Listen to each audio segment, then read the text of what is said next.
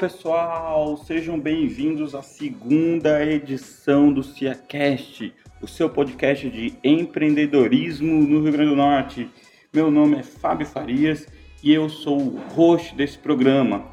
E na edição de hoje a gente vai receber um convidado super especial. A gente vai receber o Carlos von Sosten do Sebrae para falar um pouco a respeito do Sebrae e das de como que o, o, jovem empreendedor ou empreendedor potiguar pode usar a empresa ou, ou encontrar na, no, na instituição uma forma de ajudar ele na sua jornada de empreendedorismo.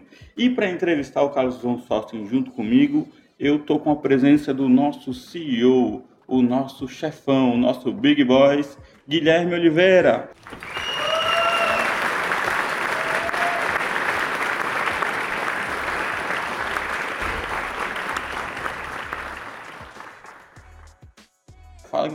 Tudo bom, cara? E, e aí, Fabinho, tudo bem?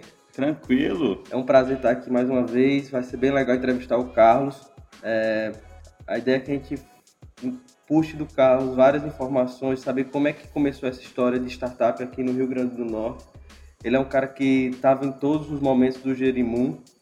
Então, vamos entender o que é que está acontecendo, o que é que ele acha desse panorama que a gente está vivendo agora, o que é que ele acha o que vai acontecer para 2020 e o que a gente deve fazer para manter é, o desenvolvimento do nosso ecossistema.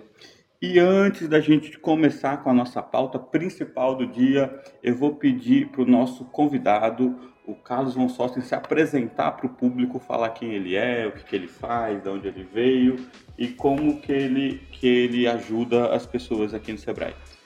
Ok, vamos lá.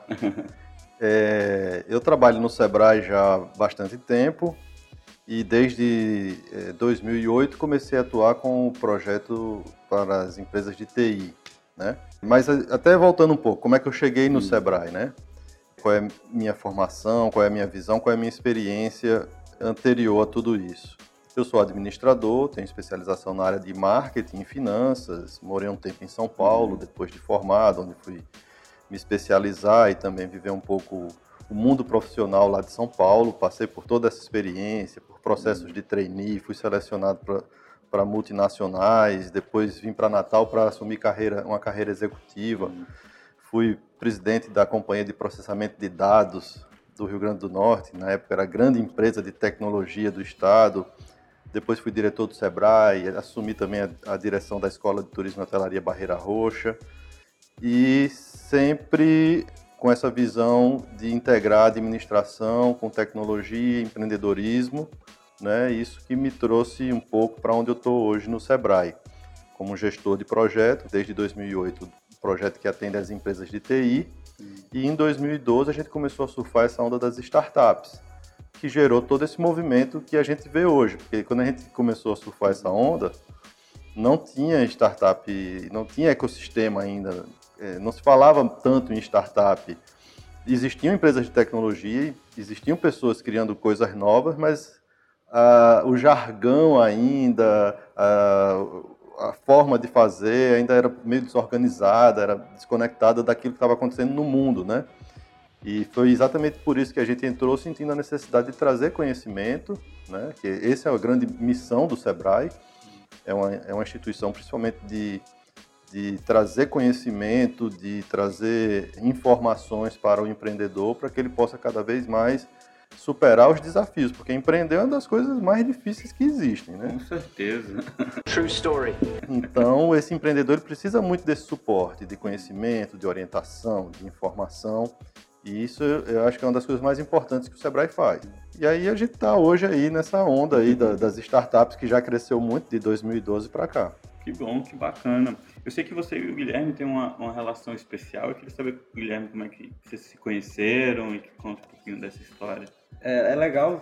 A gente começou a, a trabalhar dentro do ecossistema de inovação faz uns três anos. Então, o Carlos está nisso aí há bem mais tempo.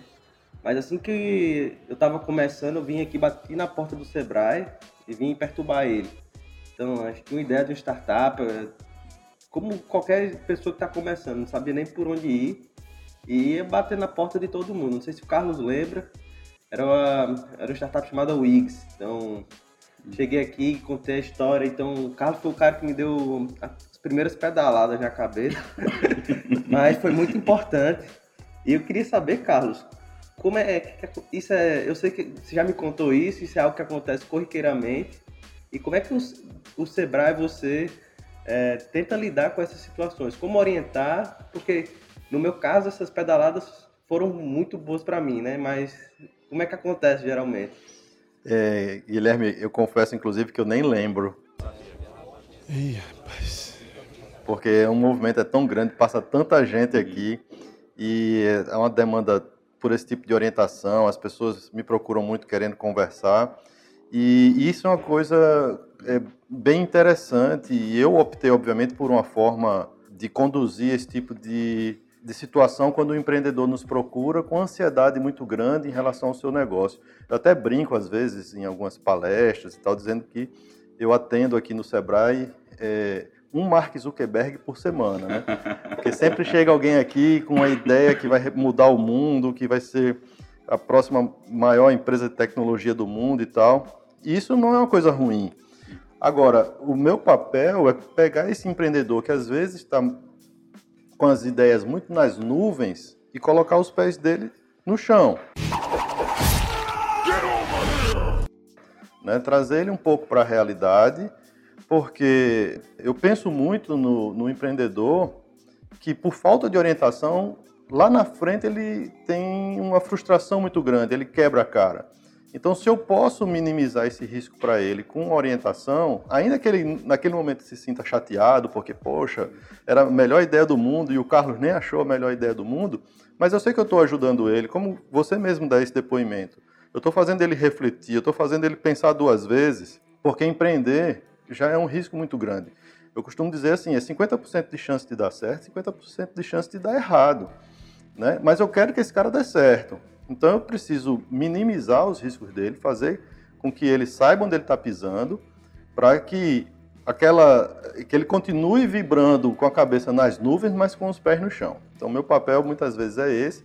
Isso é, nem todo mundo lida tão bem, né, com isso, mas em geral dá certo. Eu recebo mais feedbacks como esses seus do que gente que diz, pô, o Carlos me desanimou e tal. E às vezes o cara, quando até se desanima, eu costumo até dizer assim, cara, se você desanimou com o que eu falei, imagine como você ia desanimar quando você enfrentasse o mercado de verdade, que é muito mais desanimador, porque o mercado é muito mais duro do que eu sou. Né? Ele bate muito mais forte, eu não bato, eu faço um carinho. Né? O mercado não, o mercado vai atropelar você literalmente. Uhum. Ô Carlos, nessa sua experiência aqui é, na frente do Sebrae, lidando com essas empresas de inovação e tudo mais, qual que você acha que é a maior dor, a maior dificuldade do empreendedor natalense, principalmente da área de tecnologia? O que, que você acha que, que, que, mais dói, mais aflige eles e, o que, e em resolvendo isso que poderia ajudá-lo a, a, empreender melhor aqui? É muito difícil resumir isso porque são muitas variáveis, é, os estilos de, de empreendedor variam muito, os problemas que eles estão buscando resolver, as áreas de mercado dos negócios que eles estão criando, tudo isso é, varia e altera a forma do, dos problemas e dificuldades de cada um.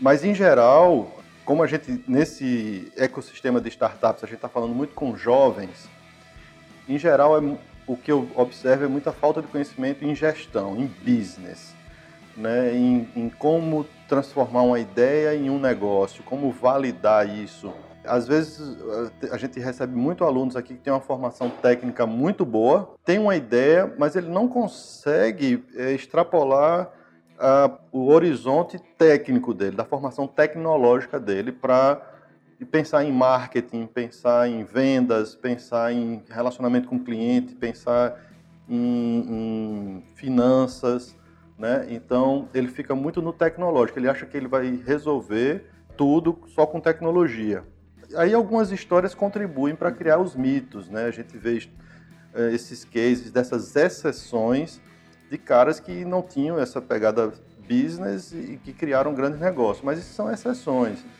A gente não pode se basear nas exceções, na hora que a gente está falando com um grande volume de empreendedores. A gente tem que mostrar para eles o que é realmente o caminho mais é, viável para quem está criando um negócio. Você falou um negócio bem legal, que muita gente associa startup com pessoa jovem. Isso é um... No Brasil a gente vê isso bastante, acontecendo bastante, no Sudeste cada vez menos, e nos Estados Unidos bem menos ainda. Então, quando a gente vê aquele Mark Zuckerberg, um cara de 20 anos que teve uma ideia fantástica, isso é uma exceção. Eu vejo que essa imagem que a gente, principalmente aqui no nosso ecossistema, os empresários tradicionais, às vezes eles têm isso e veem startup com mais olhos como um projeto de alto risco. Eu acho que, como o nosso ecossistema ele ainda está iniciando, trazer essas empresas tradicionais para perto é um movimento, um movimento muito importante. Eu queria saber um pouco da tua opinião a respeito disso, saber se isso faz sentido para ti, como essas empresas tradicionais deveriam se posicionar nesse movimento de transformações digitais dentro das suas empresas. Faz todo sentido, né? Eu acho que é super importante e até eu acho que quando a gente se refere a tudo isso como ecossistema, a gente tá a, a ideia por trás disso é que exatamente você tem uma diversidade muito grande e você tem situações que estão muito maduras e que dependem daquilo que é novo, você tem o novo que depende muito do que é maduro. Há uma troca, um ecossistema é isso. Se você for para a natureza observar um ecossistema, você vai encontrar diversidade, você vai encontrar algo que já tem, tipo, uma árvore que tem séculos de existência, mas que depende de algo que, é, que nasce e morre muito rápido ali para que ela sobreviva e vice-versa. Então, o que a gente precisa no nosso ecossistema é cada vez mais incorporar esses valores né, de diversidade, precisa ter jovens com pessoas com experiência, a gente precisa ter empresas que estão nascendo com empresas tradicionais, a gente precisa ter essas trocas, porque é disso que vai surgir a sinergia. A gente precisa ter é, precisa ter homens, precisa ter mulheres, precisa ter pessoas de área tecnológica com pessoas de área de humanas, Quanto mais a gente tiver um ambiente enriquecido por essas diferenças de visão, de visões, maior será a sinergia e melhores serão os resultados para quem está ali dentro. Então, isso é fato.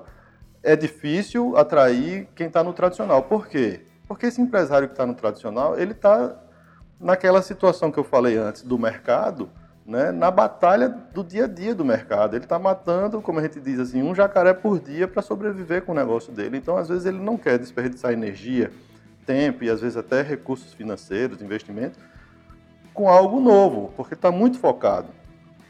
Isso é o ideal? Não. Mas a gente precisa compreender essas situações para é, até é, respeitar, às vezes, os ritmos, né? Porque no próprio, no próprio ecossistema natural você tem ritmos diferentes.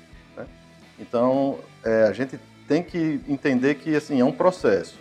Algumas coisas, e, e se a gente for olhar de 2012 para 2020, a gente viveu várias ondas desses processos. Tem momentos que a, maré está mais alta, tem momentos que a maré está mais baixa. E é isso. Então, tem que trazer esses empresários do tradicional, sim, precisa integrar cada vez mais. O, o, tradicional pode se beneficiar muito do, do ecossistema de startup, assim como o ecossistema de startup se beneficiar muito do tradicional. Ô Carlos, é, você cita muito esse período aqui de 2012 a 2020, e eu acho que é um período que se encaixa basicamente com a época que o Jerimum Valley, a, Jerimum Valley, vamos dizer assim, 1.0 foi criado, depois o Jerimum foi 2.0. E eu queria saber como é que o Jerimum Valley se relaciona nesse ecossistema, qual é a importância dele, e como é que foi o seu trabalho como, como membro do Sebrae nessas duas versões do Jerimum, e se puder depois comentar o que você acha do futuro do Jeremun. Se a gente vai ter um Jeremun 3.0? É, veja, a, na nossa visão do Sebrae, né, em que a gente está tentando o tempo todo olhar com essa visão de ecossistema, esses grupos tipo Girimum são extremamente importantes. São o que nós chamamos dos grupos orgânicos, que eles nascem da própria organização daquela de pessoas que têm um determinado tipo de afinidade, que pode ser, por exemplo, uma linguagem de programação, uma tecnologia. No caso do Girimum, o que é muito interessante é porque é um grupo que tem nessa, nessa nisso que atrai as pessoas para o grupo a questão do empreendedorismo, inovador, né? a ideia da startup. É o, é o grupo que, que tem essa característica mais forte entre todos os outros grupos que a gente trabalha. A gente trabalha com vários grupos e comunidades. Então, é, esses grupos eles são muito importantes exatamente porque eles organizam essas pessoas por um tipo de, de afinidade. É, o Girimum tem uma história muito interessante por, por conta dessa pauta mais, mais, digamos assim, que não é tão, não é tão presa a, uma, a um assunto só, a uma tecnologia só. Ele passa por, por essas ondas que eu falei do ecossistema. Então, ele tem momentos de altos e baixos isso é natural, isso faz parte desse processo desse tipo de grupo. Quando há transição de liderança, ou uhum. às vezes o grupo começa com um, com um líder que está muito envolvido naquele momento, aquele líder depois se ocupa com outra coisa, e aí a pessoa que vai a, a, dar continuidade já não se dedica da mesma forma. Enfim, então todos esses grupos passam por isso. Eu acho que o Girimum ele tem uma importância muito grande para o ecossistema, por essa característica que eu falei, porque ele é o grupo é, essencialmente focado em empreendedorismo e ele tem que continuar. É, as pessoas que fazem parte do grupo que precisam entender que esse grupo é importante e dar continuidade. É algo que assim o Sebrae ele não atua é, ativamente nisso. É, a gente respeita o movimento do grupo, da comunidade, esse movimento orgânico. Né? Agora, quando o grupo está organizado, a gente está aqui para apoiar ele. Né? A gente está aqui à disposição de todas essas comunidades.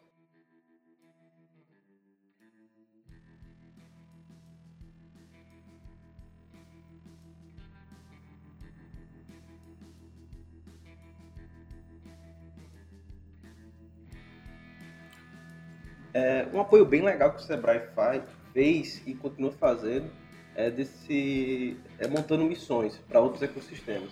Ano passado a gente pôde ir para Florianópolis, que teve o um evento do Startup Summit. E nesse evento a gente pôde aprender um pouco de como funciona o ecossistema de Florianópolis, que eu acho que foi uma experiência fantástica para todo mundo. E ao mesmo tempo, o Sebrae ele proporcionou que empresários do setor tradicional se envolvesse com os startupeiros, né? Então, então a gente tinha lá Djalminha lá vendo que era aquilo, ele, a empresa dele, é ele vende, distribui água, então bem tradicional, bem tradicional mesmo. E para ele, quando ele viu aquilo ali, a gente, nas conversas, ele disse, putz, a gente tem que fazer um negócio desse lá em Natal. Então, existe, uma, existe a CAD, que é a Associação Catarinense de Empresas e Tecnologias, que dá uma aula de associativismo e eu queria que você falasse um pouco desses, dessas missões, Carlos, e depois a gente falar um pouco sobre a CAT. Depois falar um pouco da visita do Gabriel, do Busson da Daven, que eu acho que isso foram experiências fantásticas para a gente aqui. E pessoalmente eu sou muito grato ao Sebrae por poder proporcionar momentos como esse para não só para mim que eu pude viver, mas também para vários outros empreendedores. Eu acho que eu vou até começar de trás para frente. Vou começar respondendo logo, falando logo sobre a questão da ACAT e de um ecossistema. Quer dizer, Santa Catarina, ali, aquela região de Florianópolis, é, é uma gran, um grande case de ecossistema. Eles estão pensando nisso, eles estão falando nisso há 15, 20 anos ou mais, porque a ACAT tem cerca de 30 anos. Então, eles já vieram com essa mentalidade há bastante tempo. A gente está começando agora aqui no Rio Grande do Norte, a gente está engatinhando, eu diria. Então, é, essa viagem para Santa Catarina foi muito importante para exatamente conhecer. A gente tem que aprender com as experiências dos outros, como, por exemplo, a gente vai ao Vale do, vale do Silício desde 2009, conhecer aquele ecossistema que é a maior referência mundial, mas a gente não pode simplesmente achar que é um Ctrl-C, Ctrl-V. Né? A gente precisa entender que eles tiveram eles começaram há 30 anos, a gente está num outro momento. Eles têm uma realidade geográfica, nós temos outra. Eles têm uma determinada cultura, nós temos outra. Eles estão numa ilha, nós, nós, nós estamos no litoral. São diferenças, às vezes, sutis, mas que mudam completamente. A própria visão de ecossistema para quem mora numa ilha, por exemplo, é muito mais forte, porque o cara sabe que ele está ali num ambiente que pode ser colapsado muito mais rapidamente, isso já desenvolve essa visão de ecossistema e às vezes quem vive numa, num outro tipo de ambiente não tem essa percepção da mesma forma. Então, são coisas muito sutis, mas que podem fazer a diferença. Então, visitar, conhecer, aprender com essas experiências é importante.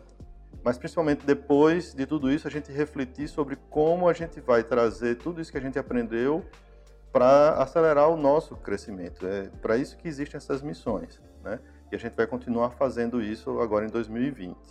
E em relação a essa questão do, da vinda do Buson, do, do Gabriel da Acate, é um pouco também de trazer esses caras de lá para cá para que as pessoas que não podem ir para as missões possam receber o conhecimento aqui, né? interagir com eles, fazer perguntas diretamente. Então a gente está sempre fazendo esse intercâmbio.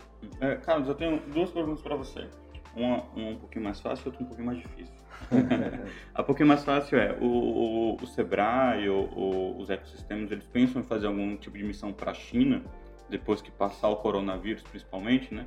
Hum, já, hum. já, que lá está se demonstrando um ecossistema de inovação muito forte. Essa é a pergunta fácil.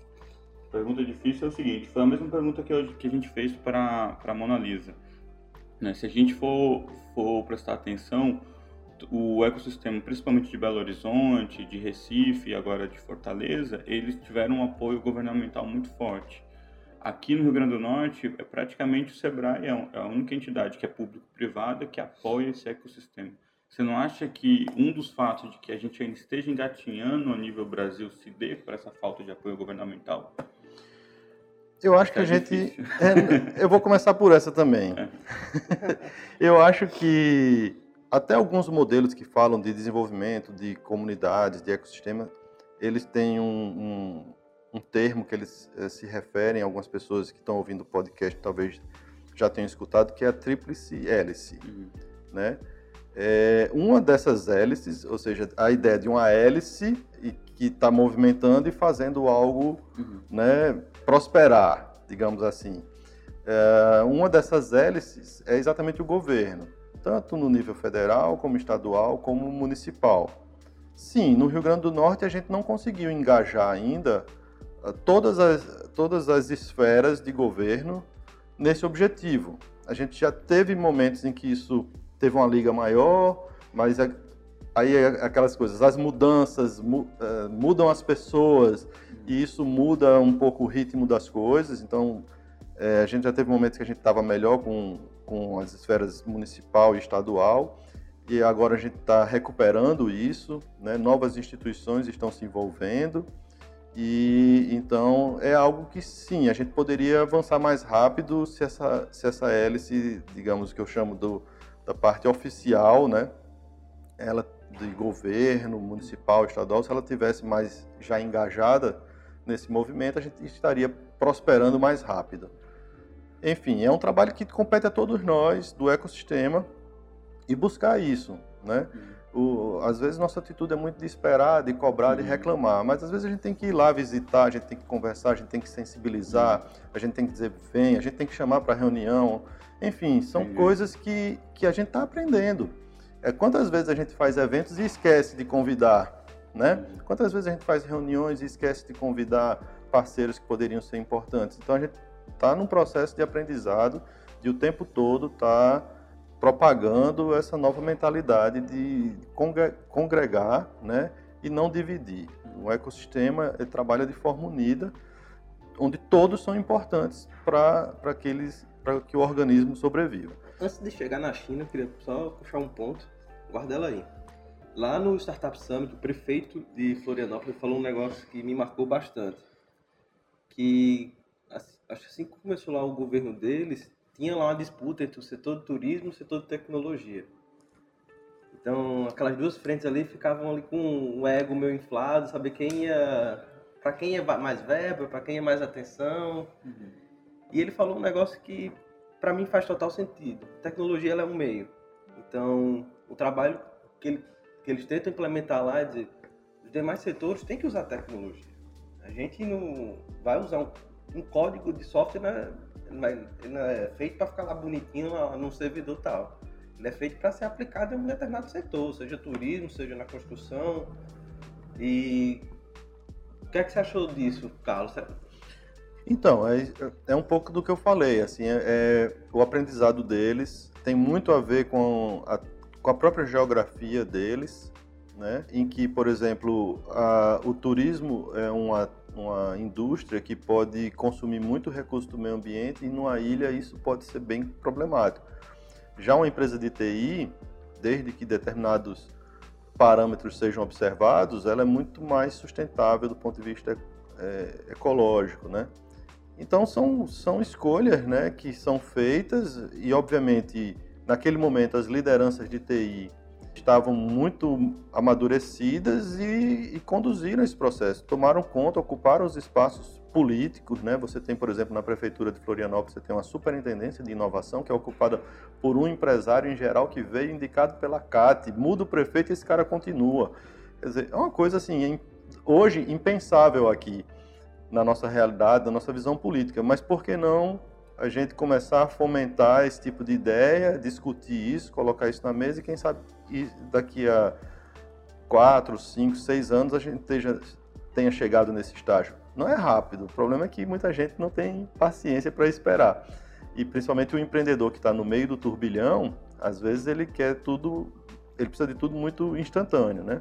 Mas rapidamente pulando aqui para a China, é, sim, China está na nossa pauta, né? A gente sabe da importância nesse momento de, de conhecer aquele ecossistema, de integrar para as nossas empresas, que isso vai contribuir muito para determinadas empresas aqui do Rio Grande do Norte. O Sebrae tem discutido isso, mas eu não sei se a gente consegue, por exemplo, ir à China esse ano no ano que vem. Não está uma coisa ainda planejada, tem essas questões até é, das epidemias, né, é, que precisam ser analisadas. Então, é, não, não tenho como afirmar hoje no podcast se, se a gente não tem nada programado ainda para a China. Está no nosso radar, né, é, a gente entende a importância e estamos trabalhando para que isso se concretize, mas sem uma previsão ainda. E, Carlos, a gente já estava finalizando aqui o nosso podcast.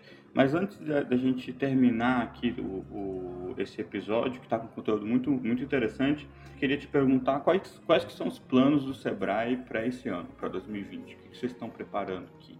A gente vai dar continuidade a toda essa agenda das missões e dos eventos que a gente vai visitar, né? o Summit, Case, é, tem um outro evento é, na área de tecnologia também, o Superlogic Experience. Também. Superlogic Experience né? Então a gente vai manter essas missões. É, é até importante dizer, assim, do ponto de vista do Sebrae, o Sebrae é, sofreu um, um, uma pancada agora de 2019 para 2020, um corte orçamentário para o turismo, inclusive, né? 18,4% do nosso orçamento foi retirado para Embratur. Então a gente está, inclusive, se adequando a tudo isso, né? Então, estamos ajustando, isso vai ter impacto na, no planejamento dessas ações e isso está sendo revisto agora em fevereiro e março. E o grande evento que quem conheceu o Startup Day em 2019, né? A gente vai ampliar, não vai ser mais esse nome, o nome do evento está em discussão ainda, não quero antecipar aqui, mas vai ser na UFRN durante a SBPC em julho um evento de seis dias e que a gente está trabalhando já desde o ano passado para que seja o maior evento de tecnologia do Nordeste. Então a gente está realmente, vai ser uma surpresa aí para a comunidade da área de tecnologia. Vamos trabalhar de novo com os grupos orgânicos, como Girimum, Grupai, Pong e todos os outros, e vai ser um grande evento. E ainda queria que você falasse sobre Startup Day, tava se, se você tivesse cortado eu ia pedir mais dois, três minutos. E ano passado, o Startup Day foi um dia que me marcou bastante. Eu não comecei por Natal, e sim por Currais Novos. E eu cheguei lá, fizeram, pegaram um auditório, 100 pessoas no interior do Rio Grande do Norte. Empresários tradicionais, que nunca tinham ouvido falar sobre startup. E o Fábio estava lá comigo lá também. também. É. E aquilo ali foi fantástico. A gente vê que um movimento de três anos, dois anos de Jerimum, possibilitou que a gente levasse nossa cultura, nosso, o que a gente está fazendo aqui, para o interior do Rio Grande do Norte. E as pessoas uhum. estavam lá, querendo saber, querendo saber mais, como, o que é esse negócio. Então, você juntar 100 pessoas no Foi auditório, lindo. no interior do Rio Grande do Norte, isso é fantástico. Pois é, vamos repetir isso. E quando eu voltei, aí isso eu já estava maravilhado, né? Uhum. E eu voltei para cá, eu vi o Sebrae com Transformers, com várias ações, palestras de alto nível. E o Startup Day, acho que para a cidade foi um evento muito bom. A gente, a gente como C-Hub, como Guilherme, como Fábio, é algo que a gente incentiva bastante, até para ajudar a divulgar e mais pessoas conhecerem. Então, Pois já é. que você disse que vai ser o maior do, do estado, então. Do Nordeste, do estado não. Do Nordeste, então a- a- eu tô muito ansioso para ver, viu? Pois é, vai ser um grande evento. Acompanhem quem está aí nos ouvindo no podcast. É, acompanhem ah, tudo que a gente tem divulgado nas redes sociais, os nossos principais canais, comunidade Startup RN no Facebook, tem grupo de WhatsApp lá na comunidade. Você pode é, entrar no link para diretamente para o grupo do WhatsApp, ah, acessando tudo que a gente divulga, no próprio Instagram do Sebrae RN, enfim. A gente divulga bastante, mas a gente sabe que nem sempre a informação chega a 100% das pessoas. O cara às vezes está numa semana de prova, se desconecta, perde aquela informação. Então, assim, tem que ficar ligado realmente para saber o que está acontecendo e o que vai acontecer. Ô Carlos, e pra gente finalizar aqui, eu vou pedir para você uma indicação ou de um filme, ou de um livro, ou de uma série para que o empreendedor potiguar assista, veja ou leia nesse, nos próximos dias, depois que ele ouvir esse E no esse caso do programa. Carlos, vamos mais além. Faça sugestão aí do seu, seu artista favorito regional e internacional também, já que você é um amante das artes. Caramba. Pô, cara, desafio agora, hein, Carlos? artista favorito é muito difícil, mas eu vou fazer uma homenagem ao Carlos Soares, que faleceu agora, e que é um grande artista potiguar da- das artes plásticas. Admiro muito a obra dele, né? É, lamentei muito essa perda. Estava numa fase extremamente produtiva. Internacional, cara, sou fã de muito. Eu, eu sou cinéfilo, então acompanho muito filme, assisto muita série, faço maratona de série, então é até difícil indicar. Mas eh, teve um livro que eu li agora em janeiro que me impactou bastante. E, eh, não sei se é um tema que todo mundo que está ouvindo o podcast curte, mas é um livro extremamente é, que abre muita, muita nossa visão para a questão do mundo mesmo, né? Para onde a gente está caminhando, para onde, onde é que a gente vai parar? Como é que outras civilizações que avançaram tanto desapareceram? Por que, que a nossa, qual o risco que a nossa tem de desaparecer ou não, né? Então o cara é o Jared Diamond, Jared Diamond, ele é um cientista, um cara, um geógrafo, e tal, e ele traz com muita base científica todos os seus argumentos. é O o nome do livro é Colapso, como aí o subtítulo agora não estou lembrando exatamente, como as civilizações escolhem o fracasso ou o sucesso, uma coisa assim. Mas é Colapso, Jared Diamond. Então é um livro que eu recomendo. Isso daí, pessoal, colapso de Jared Diamond, fica aí a indicação do Carlos.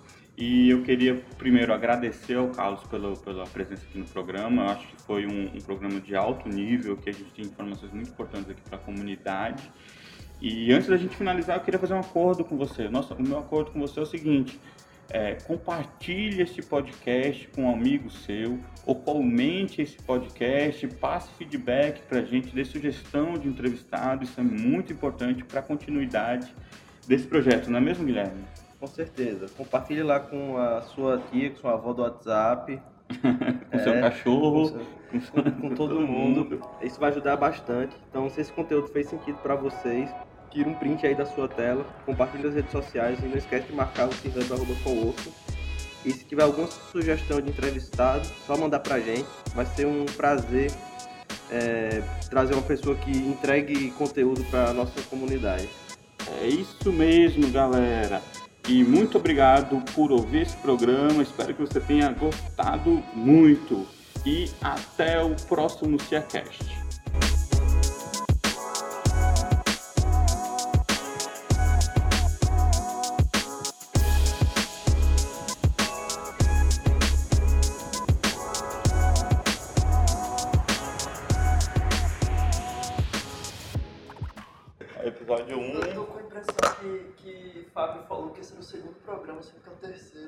Mas é porque o primeiro foi o. vamos ter que regravar o início. Ter- É, regrado. Eu falei que era o segundo.